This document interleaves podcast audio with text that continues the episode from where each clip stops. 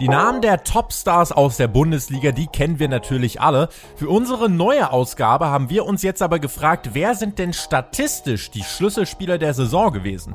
Wertvolle Tore, wichtige Zweikämpfe, feine Pässe. Wir zeigen euch heute die, ohne die nichts geht. Mein Name ist Tobias Enke und das ist eine neue Folge von eurem Bravo Sport Update.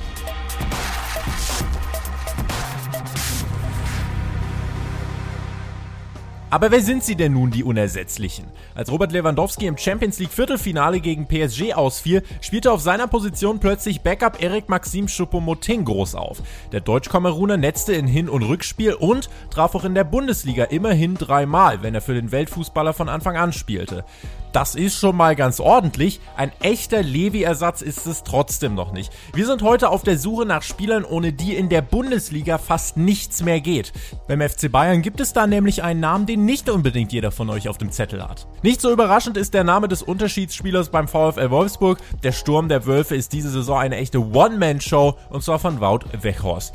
Der torwütige Holländer übertrifft nicht nur seine persönliche Bestmarke von 17 Saisontoren, sondern legt auch immer öfter uneigennützig 50 Tore auf. So ist er an der Hälfte der Wolfsburger Tore in dieser Saison beteiligt. Auf so einen hohen prozentualen Anteil kommt nicht mal Rekordtorjäger Lewandowski.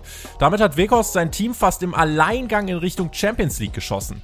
Welche Spieler in der Bundesliga mit Toren, Zweikämpfen, Pässen oder allein ihrer Anwesenheit sonst noch den Unterschied gemacht haben, das gibt's jetzt kurz und knackig für euch auf die Ohren. In Hoffenheim wissen sie am Ende der Saison, bei wem sie sich bedanken müssen. Denn ohne Andrej Kramaric lief es diese Saison bei der TSG nicht rund. In den sechs Spielen, in denen Hoffenheim ohne den Vize-Weltmeister antrat, holten sie nur zwei Punkte und kassierten vier Niederlagen.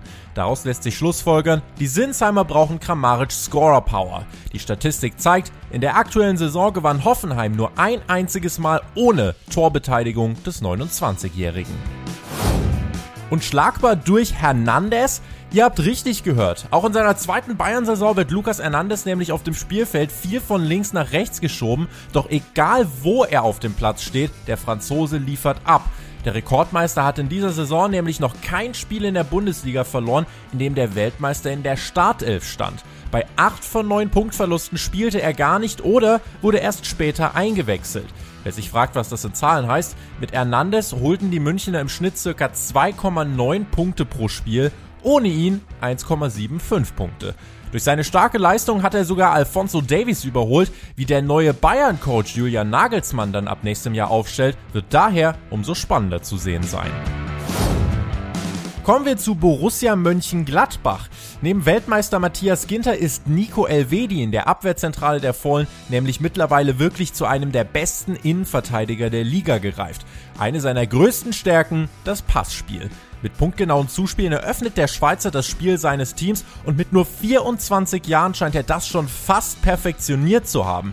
Denn kein Spieler in der gesamten Bundesliga hat eine so starke Quote wie Passmaschine Elvedi, der mit 94% angekommenen Pässen auf Platz 1 vor Manuel Akanji vom BVB und Jonathan Tah aus Leverkusen steht. Unterm Strich begeht Elvedi also die wenigsten Fehler und ist deswegen für Gladbach so enorm wichtig.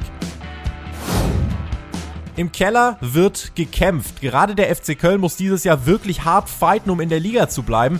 Gut, wenn man dann solche Arbeitstiere wie Elias Skiri im Team hat. Er ist aus dem Mittelfeldzentrum des FC kaum mehr wegzudenken.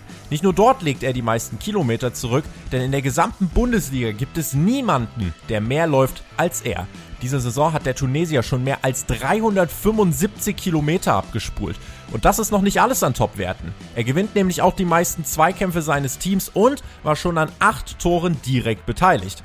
Gerade für einen Spieler, der von der Sechserposition kommt und bei einem Verein spielt, der gerade im unteren Drittel der Bundesliga rumhängt, ist das ein bockstarker Wert. Kommen wir jetzt zu einer Mannschaft, die noch alles versuchen will, um irgendwie die Champions League Qualifikation zu packen. Die Rede ist von Eintracht Frankfurt. Der Top-Torschütze André Silva ist natürlich einer der Schlüsselfiguren, doch statistisch noch wertvoller ist sein Kollege Daichi Kamada. In seiner zweiten Saison bei der Eintracht hat er seine Scorer-Ausbeute nämlich mehr als verdoppelt. Dieses Jahr kommt er bereits auf 5 Treffer und starke 14 Vorlagen. Wenn der Japaner scored, kann Frankfurt quasi schon mindestens einen Punkt einplanen, denn von 15 Spielen, in denen Kamada an Toren beteiligt war, verlor die SGE nicht ein einziges. Beim Spiel gegen die Bayern im Februar, als die Eintracht am Ende mit 2 zu 1 als Sieger feststand, traf Kamada einmal selbst und bereitete den anderen Treffer vor.